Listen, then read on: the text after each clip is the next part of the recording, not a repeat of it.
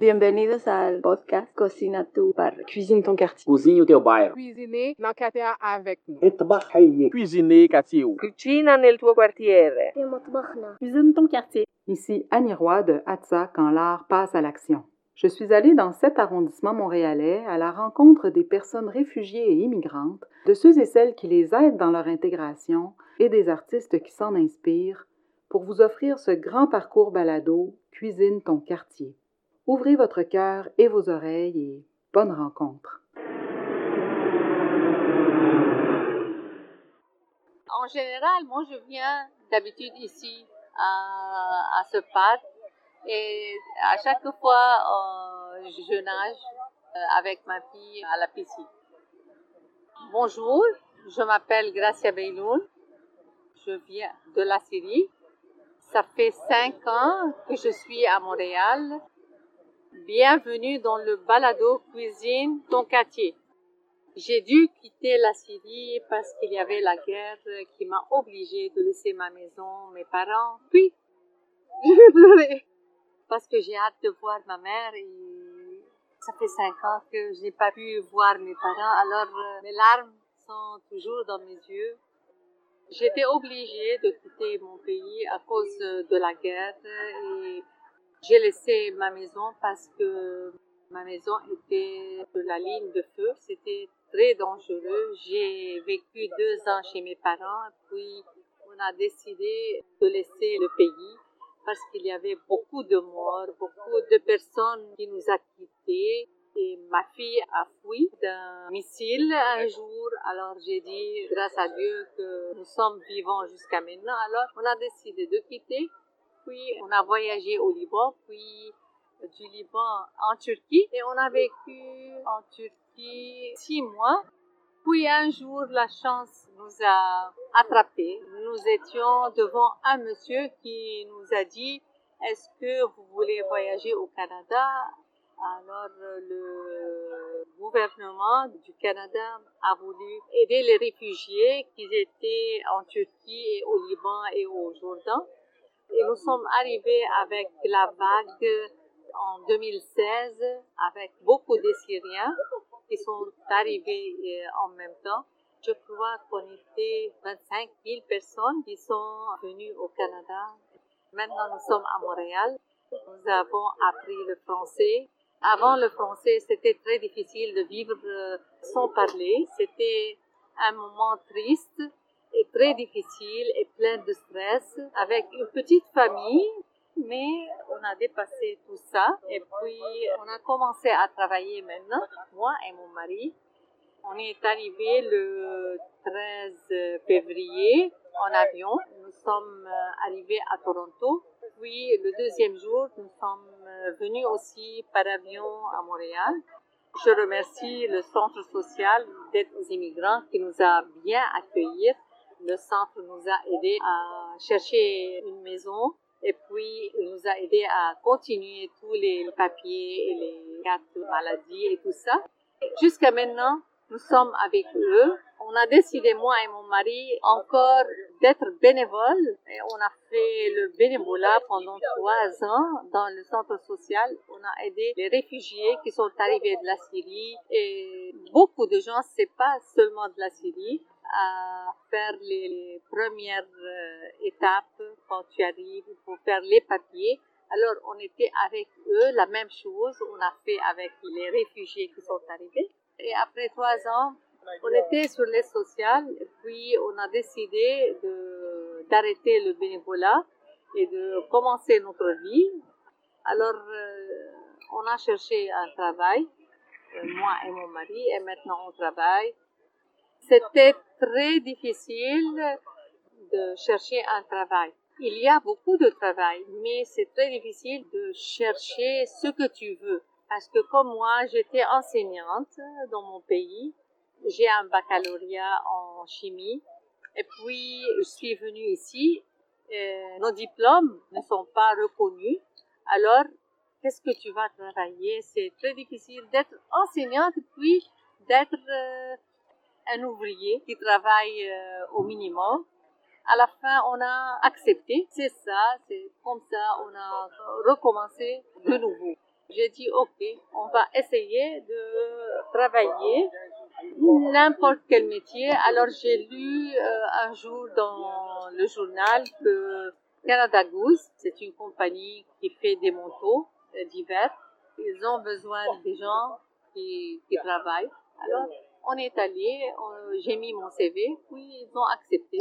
Et maintenant, je travaille chez Canada Goose. Je fais le nettoyage et l'emballage des manteaux. Et on fait le checking encore. On regarde s'il y a quelque chose dans le manteau avant de le remettre et de l'emballer. Et mon mari a fait encore euh, beaucoup d'efforts. Il a trouvé un emploi dans une station euh, d'essence comme cashière. On a acheté maintenant on a quelque chose dans notre maison, maintenant on a acheté une voiture, on recommence notre belle vie.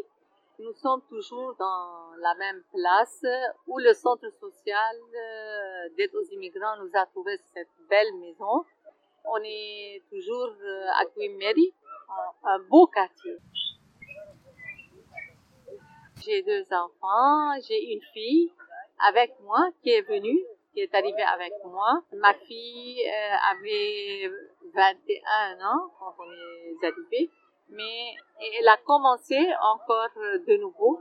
Elle était inscrite à l'université de Concordia. Elle est en troisième année en génie mécanique. On est arrivé avec un petit petit français avec les cours et le bénévolat qu'on a fait. Le bénévolat nous a aidé beaucoup à parler, à faire la conversation, la bonne conversation. Et moi, je dis à tout le monde qui arrive, il faut faire le bénévolat parce que si vous voulez parler le français très bien, il faut être avec les gens, communiquer. Pas seulement l'école euh, qui donne les leçons de français. Non, c'est la vie, c'est les gens. Vous allez apprendre comment parler avec les gens. Maintenant, on a beaucoup euh, d'amis ici car il y avait un programme dans le centre social d'aide aux immigrants qui euh, c'est le jumelage. Le jumelage entre les gens qui arrivent. On était jumelés avec euh, une dame et son conjoint.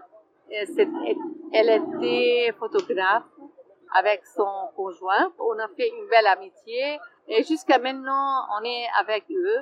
C'est pas seulement ces deux personnes, j'ai fait beaucoup de jumelage. J'ai aidé à faire le jumelage plusieurs personnes. Et puis, on était un grand groupe.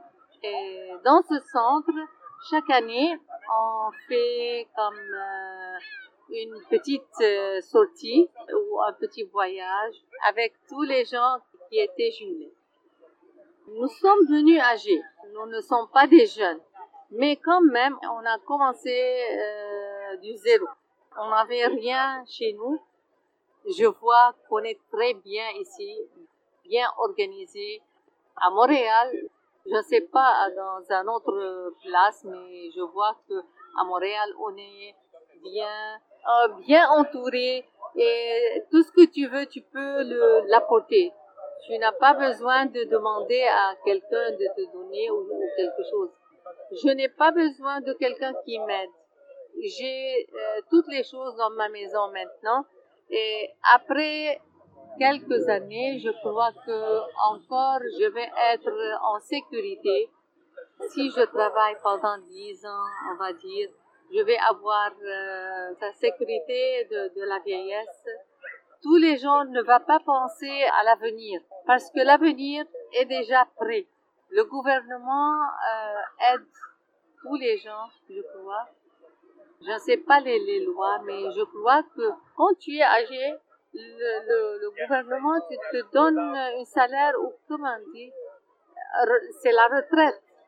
Oui. Alors euh, tu vas être, tu vas vivre en sécurité. Tu n'as pas besoin de quelqu'un qui, qui vous donne de l'argent. Euh, euh, vous avez la carte maladie. Vous avez beaucoup de choses qui, qui laissent ta vie en paix. Tu vas pas penser demain, est-ce que mon fils va me laisser, est-ce que ma fille va me laisser, de où je vais avoir l'argent? Je suis pas obligée d'avoir beaucoup, beaucoup d'argent, mais je peux vivre avec un petit menton ou euh, tout ça. J'aime cuisiner. La cuisine, c'est ma vie. Chez nous, on aime beaucoup les feuilles des vignes. Alors maintenant, c'est le temps d'arracher les feuilles des vignes. Tous les Syriens ont maintenant quelque chose dans la tête. On cherche dans les parcs les, les feuilles des vignes, on les arrache, puis on les prépare euh, pour les mettre au frigo, pour les utiliser au besoin. Alors, on aime euh, les feuilles des vignes. On met dans les feuilles des vignes, on met du riz, de la viande hachée, et des épices comme euh, poivre, les poivres et le sel seulement. Puis on les, les roule, on les met dans la marmite, puis on, on met de l'eau avec du citron, avec euh, des gousses d'ail, et puis euh, au-dessus, tu vas mettre de la viande. Tu fermes et tu vas manger les feuilles des vignes je vois beaucoup de Québécois qui n'aiment pas les immigrants. Une fois, je faisais, depuis trois ou quatre mois, j'ai fait un cours, mais il y avait des Québécois avec moi et je n'arrivais pas à comprendre l'accent québécois. Alors, j'ai dit, euh, doucement s'il vous plaît, je n'arrive pas à comprendre. Euh, alors, elle m'a dit, si tu ne comprends pas le, français et l'accent québécois, pourquoi tu es venu là? Alors, j'étais très triste d'entendre tout ça. Vraiment, je suis revenue à la maison et j'ai pleuré et j'ai dit à mon mari, ok, je, paye de l'argent euh, pour prendre un cours et je n'arrive pas à comprendre. Et les gens toujours euh, parlent euh, cet accent on essaye, on essaye d'apprendre. On a essayé d'apprendre l'accent québécois, mais quand les Québécois parlent très vite, tu n'arrives pas à comprendre. Tu n'arrives pas. Vraiment. Je dis à tous les gens, c'est très difficile de quitter vos maisons, vos logements, vos travails, vos diplômes et d'aller à une autre ville ou un autre pays. C'est très difficile. On commence de nouveau. On avait toutes les choses chez nous. On avait une belle vie. Mais maintenant, on recommence de nouveau. Et il faut que tout le monde s'entraide. Moi, j'ai bien appris, mais quand c'est une personne qui va donner des leçons, alors euh, il faut qu'il parle doucement. C'est la chose que je n'ai pas aimée seulement. J'aimerais à la fin remercier tous les Québécois qui nous ont accueillis à Montréal ici. Je remercie tous les gens qui m'ont écouté. Voilà.